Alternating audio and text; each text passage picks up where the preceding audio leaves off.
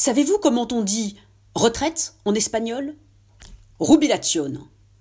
Un mot dont l'étymologie nous indique qu'il s'agit d'un chant d'allégresse. Rien à voir donc avec notre terme français de retraite, que la féroce étymologie latine associe à l'action de retirer. Une langue est toujours également une vision du monde. Mais comment pouvons-nous accepter que ce soit ce terme qui exprime notre vision du rôle et de la place d'une part croissante de la population. Pourquoi retirer ces générations de notre société? Pourquoi parlons-nous toute la journée d'inclusion, de mixité sociale, et avons-nous tant de mal à embrasser les personnes âgées dans notre société?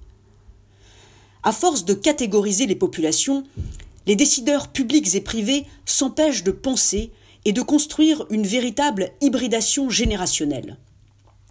Pourquoi avons-nous toujours besoin de ranger les gens, les choses, les idées, les cultures, les produits, les services, les usages dans des cases? Ne voyons-nous pas que ces étiquettes que nous croyons rassurantes et que nous passons nos vies à coller sur les autres, sur les situations et sur les choses, nous font complètement passer à côté de la réalité du monde? Ne comprenons-nous pas qu'elles nous conduisent, malgré nous, à faire mal à cette réalité en la découpant en morceaux?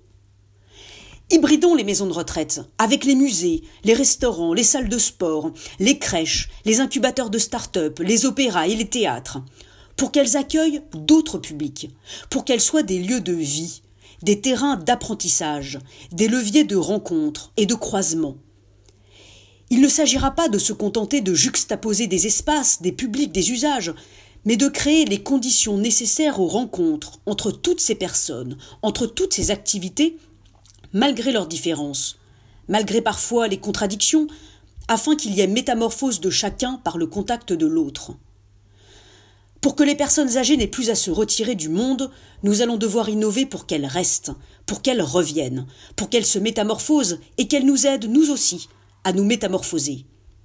Et ces maisons de retraite se transformeront en maisons de jubilation. L'hybridation générationnelle n'est pas seulement un devoir, elle devrait être un droit humain fondamental.